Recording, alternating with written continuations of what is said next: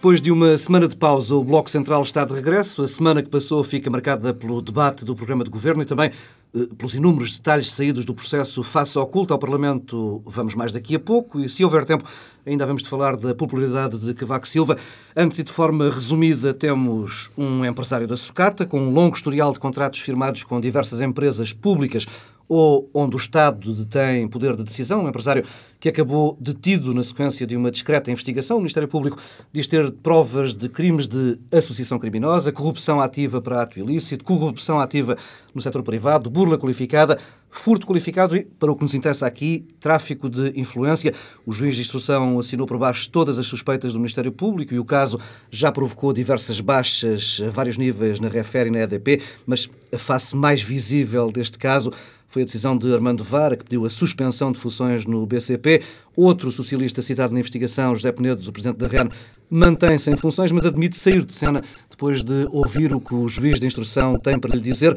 À minha esquerda tenho Pedro Adões Silva, à direita Pedro Marcos Lopes. Que efeitos pode ter este caso na esfera política? Bem, já está a ter efeitos porque, está em cima da, da agenda e da mesa eh, e é aquilo que se tem falado Ehm, e, portanto, tem muitos efeitos. Tem, desde logo, um efeito de, ehm, de degradação da imagem da coisa pública e da atividade política. E, portanto, isso é muito preocupante. Aliás, é muitas vezes dito que a corrupção está a minar os alicerces da nossa democracia. Eu discordo. Eu acho que não é a corrupção que está a minar os alicerces da nossa democracia. É a percepção de que há muita corrupção, que há muito clientelismo e que ele está muito disseminado mas que depois não há capacidade de condenar eh, os eventuais eh, agentes e atores dos ilícitos. Ou seja, é essa combinação de percepção de que há uma corrupção generalizada, ao mesmo tempo que há eh, uma impunidade generalizada, que, que, está, que, está, a produzir efeitos devastadores sobre eh, a credibilidade da coisa pública, da política e também eh, da justiça. E desse ponto de vista, os sinais que nos chegam deste processo eh, não são, a meu ver, os mais reconfortantes. Tu disseste que houve alguma descrição e descrição da, da investigação. É verdade. Na, numa primeira fase. Numa primeira fase. O que é que nós temos assistido nos últimos dias? Eu, é evidente, tenho as minhas considerações subjetivas, que eu acho que toda a gente tem, sobre este caso em concreto, claro. sobre estas personagens em concreto, tenho-as, mas guardo-as para mim, porque nesta fase o que eu sei é através de fugas de informação selecionadas que surgem na comunicação social e que vêm da investigação e apenas da investigação. Eu acho que nós estamos todos escaldados com eh, eh, processos semelhantes em que as investigações plantam um conjunto de informações eh, pretensamente factuais e pretensamente provas irrefutáveis e muito robustas e que depois, na fase eh, em que é preciso produzir prova em tribunal, eh, dão em nada. Quer dizer, temos, eh, por exemplo, o caso do apito dourado, em que a prova toda que supostamente tinha sido produzida depois serviu para nada. Portanto, é preciso muito cuidado. Isso, ajuda a reforçar o tal clima de impunidade. Isto, isto ajuda a que coloca-nos no pior dos mundos. No pior dos mundos, que é percepção generalizada de clientelismo e corrupção e percepção generalizada de que nada acontece. Só quando acontece temos o senhor Domingos Neva, que é condenado e depois são 5 mil euros ou assim uma coisa. E, portanto, tudo isto eh, não é nada fácil de gerir. E depois a isto junta-se, e termino já, que é o modo como a esfera política eh, tende a responder a estas coisas, que é sempre o modo mais preguiçoso, que é mais leis, tipificar novos crimes, já, observatórios. Já, já levamos as soluções, Pedro Marcos Lopes. Um, eu ia começar exatamente por, uh, por esta questão que deveria ser a questão menor, mas é a questão, uma das, uma das grandes questões deste processo e dos vários processos que envolvem uh, suspeitas de corrupção e de clientelismo, que é esta esta inacreditável uh, imaginação que nós, portugueses e provavelmente outros povos, eu falo daquilo que conheço bem, uh, que nós temos de achar que vamos resolver os problemas através da feitura de leis. E esta questão da corrupção e do clientelismo tem, tem, tem graves problemas que não vão ser resolvidos por leis rigorosamente nenhumas. Nós ouvimos falar de códigos de conduta, nós ouvimos falar de, de, de prevenção à corrupção. Por acaso o código de conduta e a prevenção já são outras coisas? Não, não, calma, não mas eu acho que não. Eu, eu, eu, é por aí que eu vou. Legislar também preventivamente é uma forma também de legislar. E legislar pode ser bem ou mal. Agora, não, a questão, nós temos aqui um, um grave problema. É, e eu primeiro quero deixar um ponto de ordem, que é o seguinte. É evidente, é evidente que eu sou o mais respeitador possível do, do, do, da presunção da inocência. E o que eu aqui vou falar não tem rigorosamente nada a ver com as pessoas que estão indiciadas neste processo. Eu não faço ideia se o Dr. Armando Vara recebeu ou não recebeu 10 mil euros. Eu não faço ideia se houve entregas. Não faço ideia. Nem eu, nem, nem ninguém. ninguém. Nem ninguém. Nem os juízes. Ninguém sabe. E, portanto, essas pessoas têm direito ao bom nome, como eu também tenho e como nós todos que aqui estamos. Bom, posto isto, nós temos um problema tentacular na nossa sociedade, quer dizer, uh, uh, sem, o, sem o receio de parecer uh, ultraliberal, nós, te, nós iremos ter sempre estes problemas, porque nós temos demasiadas situações onde o Estado está metido. Todas estas empresas de que falamos são empresas públicas, ou públicas, ou que têm participações muito relevantes do Estado, onde o Estado de facto manda em muitas situações. E o que nós estamos habituados a ver é que quando nós votamos, não votamos só para Primeiro-Ministro, para Presidente da República, Ministro, e votamos também para num partido que vai dizer quais são os gestores de determinadas empresas. Nós vemos isso sempre. E aqui isto não tem nada a ver com ser do PS, do PSD, do PCP, de quem quer que seja. Isto é algo que nós fazemos. E nós também sabemos que as organizações partidárias têm as suas lógicas intrínsecas e próprias. E as próprias lógicas partidárias contaminam o Estado nesta parte do Estado. Quer dizer, eu não quero com isto dizer que pode dar a perceber aquela solução milagrosa é saímos todos do Estado, não há problema. Não é? Bem, temos aí, o problema é que temos exemplos contrafactuais que nos mostram que os mesmíssimos problemas existem não, nas empresas privadas. Basta não, pensar o que se tem passado nos Estados Unidos com os Emrons e com corrupção, outros Não, eh, nós estamos, quando eu falo de corrupção, a corrupção tem sempre uma coisa associada, tem que estar sempre metido o Estado.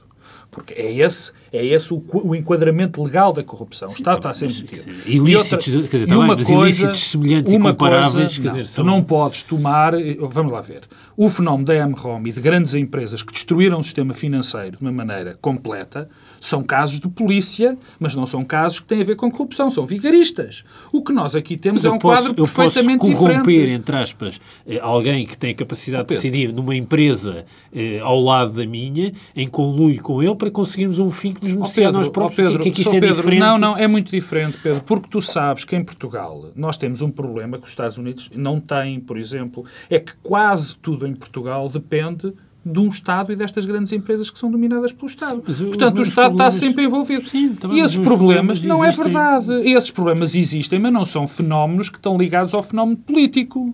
Tu não bem, tens. Bem, não, não estão, Pedro. Era é só o vice-presidente de China que tinha participações. Pedro, dizer, isso é um caso. As, as, os cruzamentos entre, entre, financiamento partidário nos isso é Estados é Unidos história. e essas grandes Pedro, empresas. Mas isso, é tomar, isso é tomar a nuvem por Juno. Não, não. Falaste do caso do Dick Cheney. Não, não, estou, não o mas caso agora falo do não tem nada a ver com não, não, isso. Mas eu agora falo do financiamento tá bem, isto, político isto, eh, nas sociedades onde eh, a presença do Este caso não é um caso de financiamento partidário. Não, mas eu estou só a dizer. A ligação, é um caso diferente. A ligação ao financiamento partidário. E nós temos.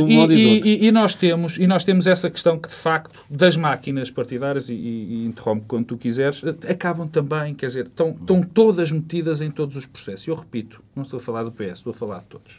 Agora, depois há aqui outro Evidente, problema. A questão do financiamento partidário é, é quer dizer, decisiva para ultrapassar e resolver esta, esta sensação que existe disseminada e, portanto... Não, é... aliás, nós estávamos a falar, nós estávamos a falar antes de, de, de vir, e, e, eu estava a dizer ao Pedro que muitos dos casos que acontecem em Portugal e que vieram a acontecer têm a ver com financiamento partidário.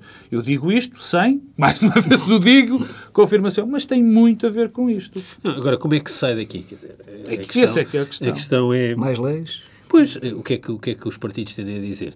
Tipifiquemos novos crimes. Enriquecimento ilícito. Eu, sinceramente, continuo sempre... Eu não sou jurista, é, o Pedro é, é, mas eu não sei o que é o crime de enriquecimento ilícito. Eu acho que, quer dizer, é, há um ilícito que, que, leva ao enriquecimento. Agora, o crime de enriquecimento ilícito é, é, é, só uma coisa. O que eu acho extraordinário, desculpa, Pedro, é não quando as pessoas dizem, ainda ontem eu ouvi uma pessoa que supostamente era insuspeita, anteontem, que era suspeito, que era o Dr. Fernando Negrão, dizer que o enriquecimento ilícito não tinha nada a ver com a, com, com, com a inversão do ónus, da, da, da prova.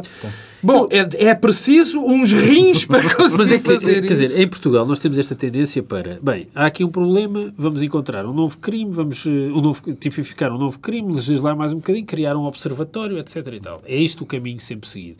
E os partidos... Não tem sido muito eficaz. Não, não e os partidos competem pela veemência com que dizem isto. É verdade. E quem é que diz mais? E nós somos mais contra a corrupção porque até queremos fazer mais isto. Bem, eu, há várias coisas que acho. É assim. Nós temos uma figura em Portugal que ninguém, que ninguém se preocupa em saber o que é que está no célebre pacote cravinho. Eu acho que não há ninguém que o conheça, francamente. E que é, e sempre que se quer falar, fala-se do João Cravinho. Não, e, e, quer dizer, a questão é, nós em Portugal temos uma tradição que é, bem, agora é, é preciso aumentar a segurança rodoviária, vamos aqui diminuir os direitos e umas garantias pondo um chip no carro. A seguir, eh, queremos eh, co eh, combater a corrupção, vamos aqui inverter o ónus da prova no é enriquecimento ilícito. Mas que não resulta, que não... nem nesse caso. E a questão é que as, os direitos e as garantias nunca são tirados de repente, são sempre assim, aos bocadinhos. Hum. É paulatinamente, até que há um dia em que se vê, bem, já não há nada. E depois há uma questão que é assim, bem, nós em Portugal temos tantos exemplos em todas as áreas, naquelas que têm mediatismo, nas que são mais privadas, mas toda a gente conhece exemplos de investigações mal conduzidas.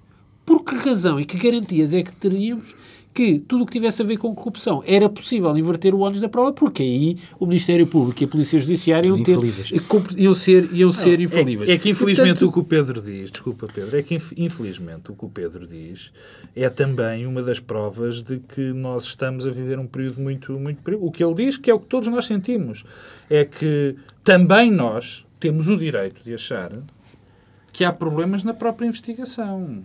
Isto já chegou aqui na investigação e na decisão. E não somos nós, não sou eu que o estou a dizer. Já há um sentimento generalizado também disto. Portanto, isto está a atingir um limite absolutamente perigoso. Mas agora, quer dizer, o essencial para resolver, e eu acho que é, é o essencial, é o mais difícil e é onde são sempre dados menos passos, tem a ver com o processo de decisão e de tomada de decisão nas políticas, mas também nas, nas empresas públicas, todo, quer dizer, que é a transparência. Quer dizer, isto acontece porque os procedimentos são todos opacos. Há zonas cinzentas e zonas de opacidade nos processos de decisão e, e tomada de pequenas decisões, mas também de grandes, que criam margens onde é possível o famoso código de conduta não resolve. Não, porque repara, nós temos, acho que o exemplo, desculpa, Sr. Pedro, o Diz. exemplo mais paradigmático disto nos últimos anos é a decisão sobre o novo aeroporto. Eu não percebo nada de aeroportos, naturalmente. Mas acho estranho que uma decisão daquele tipo consiga flutuar sem que se perceba exatamente porquê e como. Bom, durante 20 anos dizem-nos uma coisa, de repente há um estudo e muda. Isto mostra como o processo de tomada e de formação da decisão das políticas públicas em Portugal oh, é pouco sustentado, pouco sólido, flutuante. Bom, oh, há melhor contexto para haver corrupção do que decisões oh, que são tomadas é verdade, sem perceber como. O que tu dizes é, é verdade. Mas nós estamos aqui num limite eh, descendo aparentemente nesse, nessa, nessa escada de intervenção estatal, nós temos aqui situações que são. A mim preocupam Eu preocupo muito mais com o esquema de, de com, com, os eventuais problemas de corrupção em empresas públicas e empresas municipais e empresas regionais do que propriamente diretamente no Estado.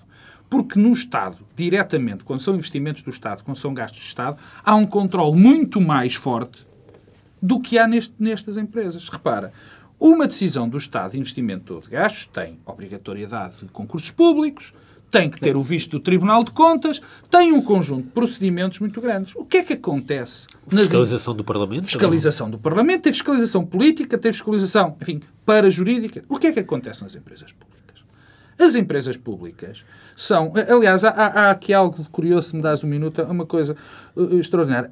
Haver concursos públicos e Tribunal de Contas e fiscalização tem a ver com a dignidade do dinheiro. Ou seja, esse dinheiro tem esta dignidade toda e é preciso ser controlado porque é o dinheiro dos nossos impostos. É o dinheiro dos contribuintes. E é por isso que é assim tratado. No entanto, tu tens um conjunto enormíssimo de empresas enormíssimo. Bebem da mesma fonte. Que bebem exatamente da mesma fonte e que não têm controle nenhum e que são sistematicamente utilizadas como eu tenho, enfim, tenho que o dizer porque isto é verdade, são sistematicamente utilizadas para pôr pessoas das máquinas partidárias dentro dessas empresas. E depois há uma coisa que é... Sistematicamente. Quer dizer, o, esta singularidade das coisas, de muitas destes assuntos terem a ver com o negócio dos lixos e dos resíduos, não é? E parece que os lixos e os resíduos são os novos fundos comunitários, passado 20 anos.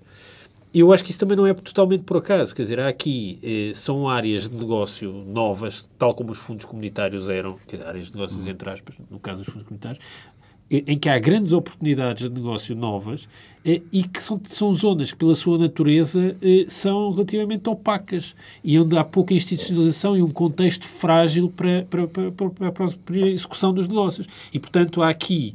É, é isso também que permite que haja mais corrupção, se calhar, nestas áreas, como existiu inicialmente nos fundos. A verdade é que, 20 e tal anos passados, a corrupção associada e o uso indevido de fundos comunitários é um tema que desapareceu mas ainda há pouco, é, é, é curioso, não, que ainda há dois anos foi julgado um problema desses. Não, do primeiro quadro. Não, mas é que isso tem a ver com, com, com, com a lentidão Mas eu digo é que isto também mostra que também não devemos ter apenas uma visão pessimista. Se nós recuarmos no tempo, há 20 anos, o que nós estaríamos aqui a falar era dos fundos, dos fundos comunitários. E os fundos comunitários, a sua utilização com baixa ou alta eficácia, isso é outra questão, mas do ponto de vista da apropriação indevida, é um tema que desapareceu não, da Pedro, agenda. Mas há um tema, e eu vou voltar a ele, há um tema que há 20 anos nós estaríamos com o mesmo problema. Talvez um bocadinho menos, porque entretanto, há 20 anos a esta parte já foi, houve uma grande privatização em uhum. setores importantíssimos da economia, como a comunicação social e todos mais, nós estaríamos a falar exatamente dos mesmos problemas, eh,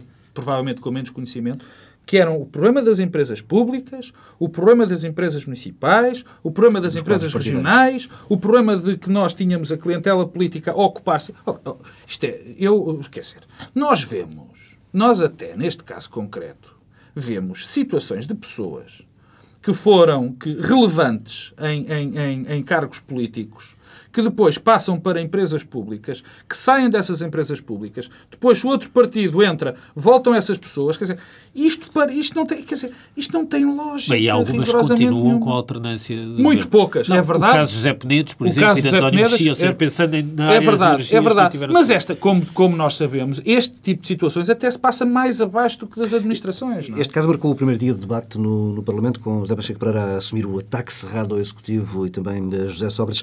Está ainda cedo para um tamanho pedido como aquele de responsabilidade política?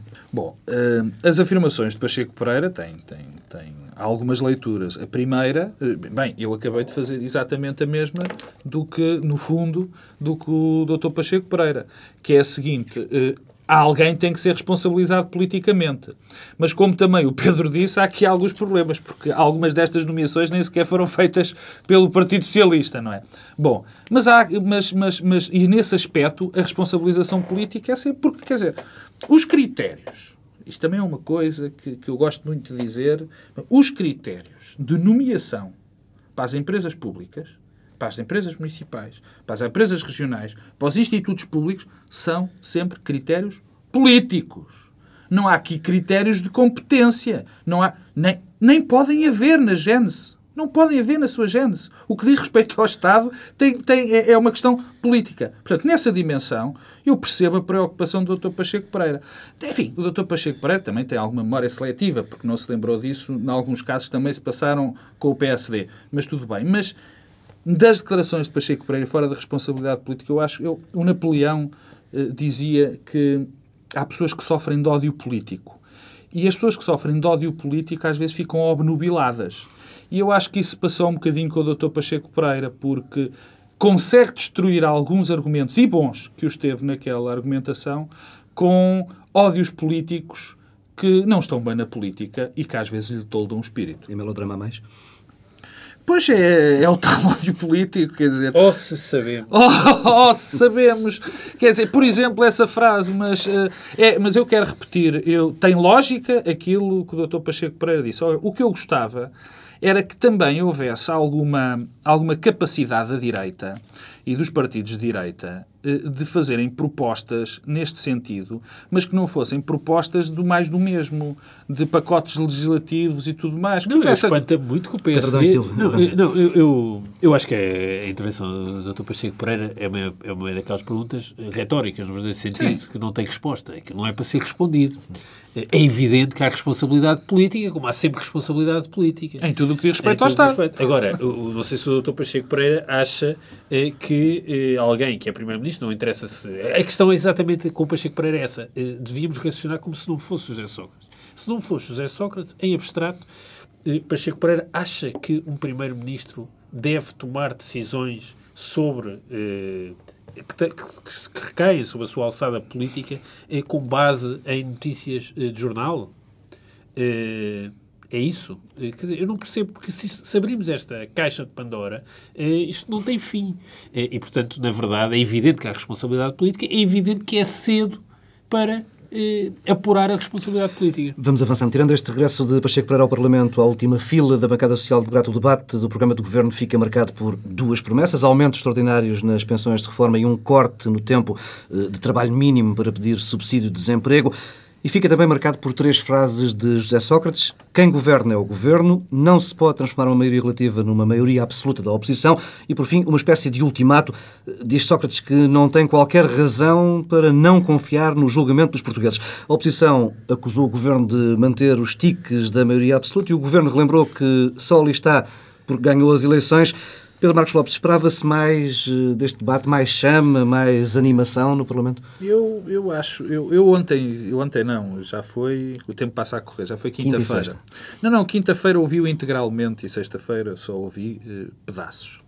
Eu, eu achei que este debate foi provavelmente o debate mais morno que eu vi em quatro anos e meio de Parlamento. Que tem tido debates muito acesos. E foi um debate muito morno. A impressão com que eu fiquei... Eh, há o, o Primeiro-Ministro mantém a mesma linha. Não, quem estava à espera que, que fosse um ministro, um primeiro-ministro mais tolerante, mais simpático, desengane-se, também para mim não é surpresa rigorosamente nenhuma. E, e, também, não, e tenho que o admitir, também não foi surpresa nenhuma eh, esta, este papel do Primeiro-Ministro, este papel que eu acho que vai ser recorrente de responsabilizar a oposição e de criar condições para um aumento de popularidade do governo em que, aliás, as, as primeiras sondagens pós-eleitorais, o Expresso ontem mostrava... Sim, mas nós também sabemos, nós sabemos, sabemos que os governos, quando tomam posse, claro, têm, claro. sempre, têm sempre os seus... Bom, mas também não, mas não é necessário que o maior partido da oposição baixe nas sondagens a seguir às eleições, ainda mais. Não, mas isso é, isso é a oposição. A oposição já lá vamos. a oposição já lá vamos. Não, eu, eu, é, é engraçado porque isto foi tudo complementado, ou completado, se calhar não propositadamente pelo partido de governo, com as declarações de Vital Moreira, com as declarações de Ricardo Rodrigues. Quer dizer, eh, e, e, cada vez está mais instalado o clima, pelo menos aparentemente, de que o governo é um governo que vai estar em campanha eleitoral permanente. Convém lembrar que Vital Moreira defende que se o governo for muito apertado pela oposição no não, Parlamento, nem, já só que deve ir a Belém uh, dizer que não tem condições, condições para governar nós lembramos, eu acho convocar isso, eleições. Isso provavelmente é verdade. Agora é, é, é o género de coisas que não devia ser verbalizada. Isso é um profundo ataque. Não, no sentido que é como. A política dizer, de comunicação, é não é mais é, nada. Não, não, no sentido, quer dizer, a tática é uma coisa que é, vai não ser revelada. Exatamente. Mas pronto. Não, aliás, o que é, eu ia falar, quer dizer, já aqui falámos há 15 dias sobre a questão do governo de 85 de Cavaco Silva. Sim. Eu cada vez vejo mais similitudes cada vez vejo mais este caminho. Uma, Nós, uma firmeza relativa. Deixem-nos trabalhar, deixem-nos trabalhar. Uh, nós queremos, nós temos mandato, vocês é que devem ser humildes. E, é, e isto é curioso, porque isto traz muitos problemas para a oposição. Isto traz enormes problemas para a oposição. É que a oposição, em maioria relativa, tem também uma responsabilidade. É responsável claro, por aquilo que acontece. Claro. Mas eu acho que a marca, desculpa Pedro, eu acho que a marca, e tu já disseste, a frase que marca é o, o não tenho nenhuma razão para não confiar no julgamento dos portugueses. Quer dizer, e, e aqui os dados. Uh, a lei já que está este, quer dizer, os dados estão lançados. Uh, e isto é evidente. Agora, há só um pormenor. É de longe quem está mais preparado para ir a jogo. Há só. É provavelmente o único, que tem interesse. Porque o CDS não tem interesse em ir a jogo, porque percebe que é difícil crescer mais. Bom, Bom, quer dizer, bem, a empresa, se for já, se for a jogo já, se for amanhã. Ora bem. Uh, mas, quer dizer, em princípio, o PSD não se vai manter abaixo dos 30%, ou redor dos 30%. Nunca, nunca... Bem, não sabemos, na verdade, o PSD tem uma capacidade infindável de nos surpreender. E, o Bloco eh, também não está interessado, o PSD também não, portanto, convenhamos que é o único que, que tem... Isso, assim. Pedro, desculpa, e isto tem, eh, em termos políticos, é evidente que não agrada, porque nós queremos um governo que governe, como é evidente, mas não agrada, mas em termos táticos e termos estratégicos, tem lógica, se pensarmos bem, tem lógica que Sócrates faça neste momento o discurso, este discurso, my way or no way, o meu caminho ou nenhum caminho. Mas... Porque neste momento, como a oposição está, quer dizer, era um, um passadiço, digamos assim. Enfim, os timings é que não estão do lado dele. Pedro Silva. Não, eh, eh, eu acho que de facto, quer dizer, tu lançaste bem o tema quando falaste do tema da, do subsídio de desemprego e das pensões, porque eu acho que isto é um governo novo, com um programa novo, mas tem quase como uma sombra do passado Uh, e há três temas que são de facto a sombra do passado e que foram resolvidos de modo diferente neste primeiro uh, embate uh, parlamentar: as pensões, o subsídio de desemprego e os professores. eu, nós aqui há umas semanas falávamos de coligações negativas. E eram três exemplos de coligações negativas: uhum. pensões e subsídio de desemprego. O que é que o governo fez? Juntou-se àquilo que era a coligação negativa de ontem. Passou a fazer parte da coligação negativa, porque o que o Governo uh, aprovou em relação ao subsídio de desemprego e às pensões, agora deixamos de lado o que é que pensamos substantivamente sobre o assunto, é ao contrário do que o Governo achava. É uma medida, é, desculpa, é uma medida absolutamente de, sem lógica. Eu não consigo entender como é que um partido responsável, qualquer dos cinco que lá esteja, teve, fez disto o cavalo de batalha. Bom, mas agora deixemos de lado essa questão. E, e, portanto, nesses dois temas, o Governo juntou-se à coligação negativa de ontem. Em relação aos professores... Isabel Alçada já anunciou que vai retomar já esta semana as negociações com, Não, com os sindicatos. Isabel Alçada tem aqui a frase. Tanto no sistema de avaliação como no estatuto, não há pontos que não se possam mudar. Queres que eu diga a José Sócrates que podemos fazer aqui? Podemos ter aqui a caminho o primeiro caso de uma maioria conseguida fora do Parlamento, ou seja, Bem, eh, chegar a ministra então, com pois, o acordo dos sindicatos pois, lá vamos, vamos, e... vamos até por pontos, porque eu acho que o tema dos professores é um tema decisivo. É um daqueles casos que não é uma prioridade nacional, é uma prioridade política e é um Simbólica. teste e é um teste a, um, a José Sócrates, primeiro-ministro em maioria relativa. Primeiro, porque no passado o tema dos professores foi decisivo para construir a identidade política de José Sócrates. O primeiro-ministro determinado e capaz de enfrentar o reformista e os interesses corporativos nasceu muito eh, na educação e também na saúde. Ou seja, e do mesmo modo que foi decisivo para marcar a, a identidade do governo anterior, sê-lo-á neste governo. E quanto a isso temos sinais muito contraditórios. Eh, bem, por um lado, há o contexto. As escolas querem fim deste assunto. Quer dizer, as escolas não querem ver resolvida a situação. Depois há 6 mil e tal professores, entre os nem sei quantos mil que já foram avaliados, tiveram muito bom ou excelente. Esses não vão não abdicar, querem. não querem a suspensão. Depois temos os sindicatos e os partidos que, em medidas diferentes, querem manter a chama da luta acesa. E o governo, que tem pouquíssima margem de manobra. Porquê? Porque, com o memorando de entendimento a seguir às manifestações em abril de 2008, já se deu muito, e este verão aprovou alterações ao Estatuto da Carreira Docente. Um simplex sem qualquer impacto visível e de modo clandestino, no sentido em que ninguém deu por nada, que deram a margem de manobra que agora o governo precisava para negociar. E o que é que temos? Temos os partidos, por um lado, querem, eh, e Jorge Lacão, aliás, anunciou uma encruzilhada, um pesadelo jurídico, eh, que é também diferente do que a Isabel Alçada diz, eh, os partidos que querem alterar por lei o decreto-lei. Suspender por lei o decreto-lei. E os sindicatos, que já perceberam que levar isto para a esfera parlamentar também não é boa ideia. E, portanto, querem manter-se no decreto-lei. É, que é, para, o, que é que, o que é que a FENPROF, aliás, percebeu-se isso já eh, no final da semana? Quer manter isto ao nível da negociação e quer afastar os partidos. Porquê? Porque assim que os partidos começaram a discutir, percebeu-se, aliás, já houve trocas de mimos entre os partidos para além do PS.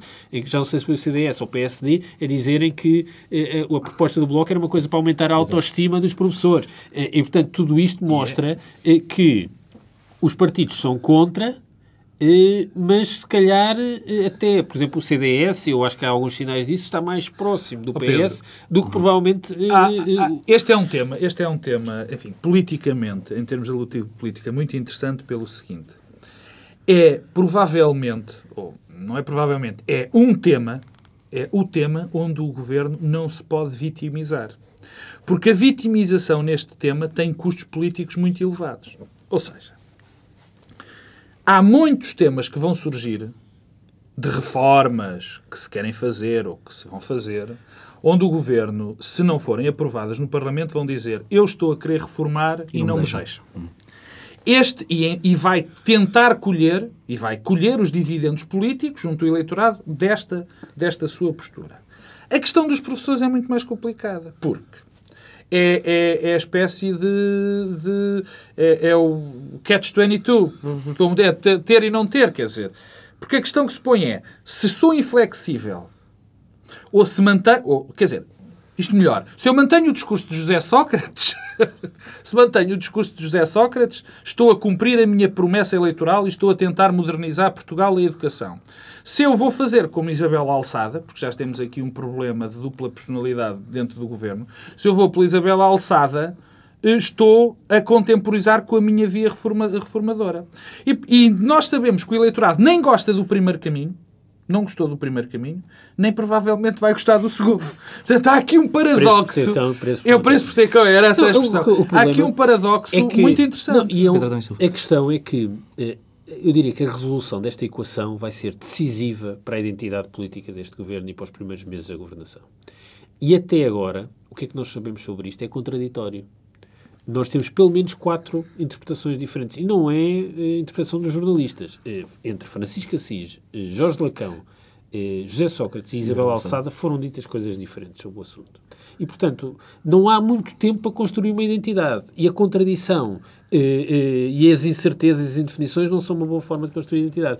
E, na verdade, quais são as margens de manobra? É tentar negociar com os sindicatos, nomeadamente com a FNE, é porque a FENPROF vai querer sempre manter-se fora de tudo isto, e no Parlamento. E eu acho que isso, eu acho que agora voltando ao debate, eh, na verdade, o CDS-PP eh, pode ser a chave de muita coisa, porque se nós olharmos para o Parlamento, há bocado falávamos que eu acho que o Parlamento foi quase um reencontro eh, dos colegas de escola depois das férias de verão, eh, que já não se viam há uns tempos, e aquilo está tudo mais ou menos na mesma e ainda estão a, a reaprender a, a, dialogarem uns com os outros. Há uma bancada que está mais pequenita. Que sim, mas no essencial a identidade, que cada um fosse só um colega, portanto o corpo de cada um estava com uma diferença. É que, na verdade, o único partido que teve ali, eh, que se colocou de uma forma diferente, foi o CDS. Não vale a pena ter ilusões. E, aliás, Paulo Portas fez um excelente discurso. O discurso de quinta-feira foi um excelente discurso. E, e eh, também pareceu claro que o Luís Amado, que foi quem encerrou do lado do governo, eh, fez um discurso eh, de resposta no sentido não antagónica, mas de tentar perceber onde é que ia. Não, há aqui, há aqui um carinho, pegando no que o Pedro está a dizer, há aqui um carinho todo muito interessante entre o PSD e o CD. Entre o PS e o CD. O PSD está claramente a, não, não, radicalizar, o... até para tentar legitimar uma, uma liderança que está com, com um prazo temos, de fim de vida bem, marcado. Há, há aqui um o CDSPP pode marcar pontos? Com, não, pode, pode. E cada dia que passa, cada dia que passa, é, é curioso que... Uh, uh, quando se dizia que era necessária uma liderança já para o PSD, muitas pessoas puseram isso em dúvida. Nós vemos debates sistemáticos sobre isto em todos os meios, nas rádios, nas televisões, nos... enfim, perdes até, acho, na minha opinião, demasiado tempo com isso. Mas se era, se era precisa uma prova de que é urgente uma nova liderança para o PSD, este debate do programa do governo deu. Não, porque as pessoas. Dizer, porque as pessoas. Não, oh, Pedro, desculpa, não ouvem. As pessoas não ouvem a doutora Manela Ferreira Leite. Tu vês os noticiários, tu vês as rádios e vês que ninguém passa as declarações da. Porque a doutora Manela Ferreira Leite, de facto, quer se queira, quer não, não queira, já não conta. Já não é, já não faz parte deste jogo. E o problema é que o Dr. José Pedro Aguiar Branco, que tem que reforçar a sua legitimidade como líder parlamentar, também é evidente que está fragilizado neste processo. É evidente. Quer dizer, não é muito normal que num debate com o governo, a oposição, o principal partido da oposição, o que, tem, o que saiu mais foram as declarações do Dr. Pacheco Pereira.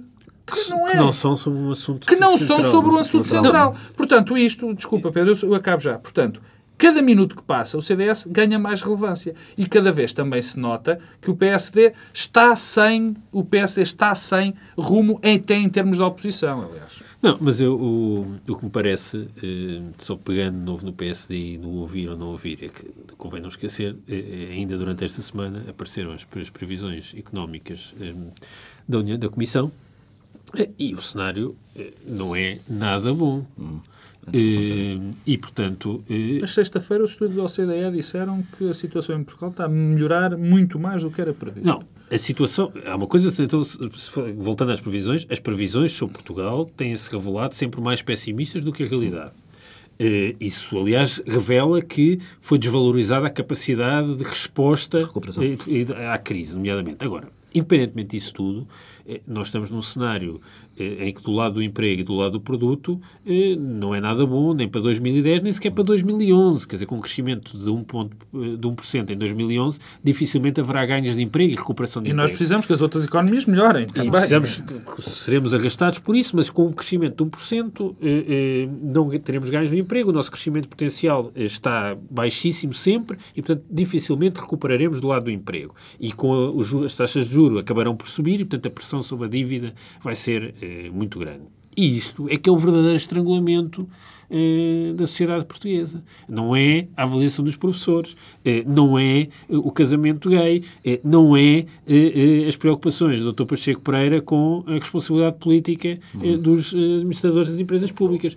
O verdadeiro estrangulamento da política portuguesa é este. Bom, e na verdade o PSD tem falado sobre isto. Não diz nada sobre como sair. E desse ponto de vista o Governo diz alguma coisa. Mas eh, tudo isto eh, eh, nem sequer permite que o PSD se afirme naquilo que tem sido o seu, próprio, o seu tema preferencial, porque deixou de ser uma voz ouvida. E isso é dramático. Não, e é, e é nesta questão, porque o que o Dr. Manuel Ferreira Leite, do relevante e do importante que eu penso que o Dr. Manuel Ferreira Leite trouxe para o debate político, não foi com certeza aquela patetice da asfixia democrática, foi a questão do endividamento. O endividamento tem muita relevância. Não vamos agora discutir se é posto de uma maneira certa ou se é posto de uma maneira errada. A questão do endividamento é uma questão importante, política, eh, política económica, como é evidente, eh, eh, neste país. Agora, o que é necessário... Aliás, a doutora Ferreira Leite nunca colocou do lado da política económica, esse é um dos problemas. Pois, esse é que é, é, Pronto, eu não ia dizer isso, mas é exatamente esse, esse exatamente esse o problema. Aliás, porque... Uh, uh, enfim... Porque o tema foi mal conduzido na minha opinião, mas é um problema. E também acho que também não parece bem que o PS finja que ele não existe. Aliás, Luís Amado, no encerramento do debate, reconheceu, dizendo, e então quais são os contributos para resolver Ora bem, isto? exatamente. Quer dizer, há um problema, eu acho que o PS também devia ter pegado nisso, mas se há um tema do PSD e que o PSD levantou bem, devia ser aprofundado e deviam ser dadas as propostas. Mas o problema neste momento é um problema de liderança. Quer dizer, e o grave para o PSD é que cada dia que passa, sem o PSD, sem liderança e sem rumo, porque não existe neste momento, é o dia em que o CDS cresce mais. Eu continuo a achar que o CDS tem deputados emprestados que não são objetivamente do CDS. Eh, objetivamente são, mas que não são, poten são potencialmente do PSD. Mas cada dia que passa, esses deputados mais fortes ficam no CDS e mais Isso problemas é o PSD também. Para o bloco também. De esquerda em relação ao PS. Ainda há um orçamento. Mas eu estou mais preocupado com o PSD. E ainda há um orçamento para debater, não é? Há o orçamento, há um orçamento para debater. Segunda, o orçamento, quer dizer, depois deste debate e da posição dos partidos, dificilmente eh, este orçamento deixará de, de passar. Ó oh, Pedro, oh, oh, oh, Pedro e Paulo, não, isto é, é Pedro e Paulo é bom, parece uma imagem bíblica, não é? Não, mas isto é isto, essa pergunta, no fundo, já, é, já foi respondida logo quando começamos a falar do programa de governo, porque neste momento quem tem a bola e quem está a conduzir o ataque falando em termos futebolísticos, já que falamos tanto no sexta-feira e sábado sobre o Sporting, quem está a conduzir o ataque é o, o governo. Aliás, os paralelismos entre o PSD e o Sporting são cada vez maiores. Há uma Sportingização do PSD. Estamos no, no, no limite... Olha que não, doutora Dom Silva, olha que não. Estamos no limite do tempo disponível. Eh, no final da semana, uma sondagem realizada pela Eurosondagem para a Renascença Expresso e SIC revelava que a popularidade de Cavaco Silva tinha caído a pique de 27,4% para 3,5%. O Presidente está agora ao nível dos restantes líderes partidários, o que me parece inédito neste tipo de estudos. Esta é mais, um, mais uma sondagem a, a, demonstrar que Belém lidou mal, saiu mal do caso das escutas. É um dano que Cavaco Silva pode vir a recuperar a tempo da, da? Deixa-me só dizer uma coisa, eh, acho que era o Pedro Marcos Lopes que ia falar, mas Pedro Silva, avança. que é, que é uh, Cavaco Silva está, colocou-se ao nível dos líderes partidários é, os presidentes da República e a sua mais-valia, a percepção pública que as pessoas têm deles, é exatamente estarem uma, acima. Uma frase assassina de Dr. Pedro Adão e Silva. É, é, estarem acima, acima acima não. da disputa partidária dos líderes partidários que têm uma popularidade sempre inferior. E Cavaco Silva colocou-se ao nível dos líderes partidários na última campanha. Foi uma parte do jogo, naturalmente, que os portugueses passaram a olhar para ele como um líder partidário e, naturalmente, a sua popularidade Pedro Marcos Lopes, é uma leitura apressada de, deste estudo? Não, isto é uma leitura feroz. É completamente, que é completamente, é uma leitura de uma ferocidade inusitada, digamos assim. Não, o, o Presidente Cavaco Silva E agora ele vai dizer exatamente a mesma coisa, mas com um tom diferente. Não, não o presidente Cavaco Silva tem tido um mandato complicado. O presidente Cavaco Silva não conseguiu fazer até hoje o que todos os outros ex-presidentes da República tenham feito, fizeram, que é abrir o seu, o seu, o seu espectro, o, abrir, sair de, de quem o elegeu para entrar em quem não o elegeu. E o presidente Cavaco Silva não tem feito isso. Depois teve um problema muito grave que foi aquela, aquele discurso de, mal, de, de má lembrança eh, que, que ele fez que ninguém percebeu. Qual e as pessoas, dos Açores ou dos computadores? O dos computadores. Eh, que foi um discurso que ninguém percebeu e as pessoas continuam a perceber. Mas Cavaco Silva tem aqui um problema também. Primeiro, as suas culpas. E eu já o disse aqui e vou voltar a dizer. Eu estou convencido que o Presidente Cavaco Silva não se vai recandidatar. Mas há aqui um problema também. E eu aí é a parte que eu desculpo mais a Cavaco Silva. Cavaco Silva foi muito penalizado pelos problemas dentro do PSD. Não há que dar a volta a isso. É? Uma liderança forte no PSD tinha-o ajudado muito mais acabar do que, do, do que, do, que este, do que este tipo de liderança. Agora, é muito provável. Não, eh, eh, o professor Marcelo, que é um homem às vezes que diz, eh, tem muita piada muitas vezes, disse uma coisa com muita piada no dia a seguir às legislativas. Disse que agora ia começar a campanha de reeleição de, de Cavaco Silva. Bom, se nós não conhecêssemos o professor Marcelo Ele não está nada interessado nessa Se nós não conhecêssemos o professor Marcelo Rebelo de Sousa, nós diríamos que se calhar aquilo, ele estava a dizer aquilo de uma maneira séria. De uma maneira séria, ou seja, que ele que sentia mesmo Convictamente. Aquilo. Convictamente. Muito obrigado, Adão e Silva. Agora, eu não acredito que ele tenha feito. Agora, há, um, há aqui, de facto, uma questão que nós vamos ter. É que nós também temos que ver qual é o que vai ser o comportamento de Cavaco Silva durante este governo. E isso pode, porque nós, portugueses, como todos os povos do mundo, temos uma memória pequenina. Temos e provavelmente mesmo... As presidenciais são a chave para este ciclo político. Temos, mais, temos mesmo de, de ficar por aqui mais frases ferozes na próxima semana numa nova edição do Bloco Central.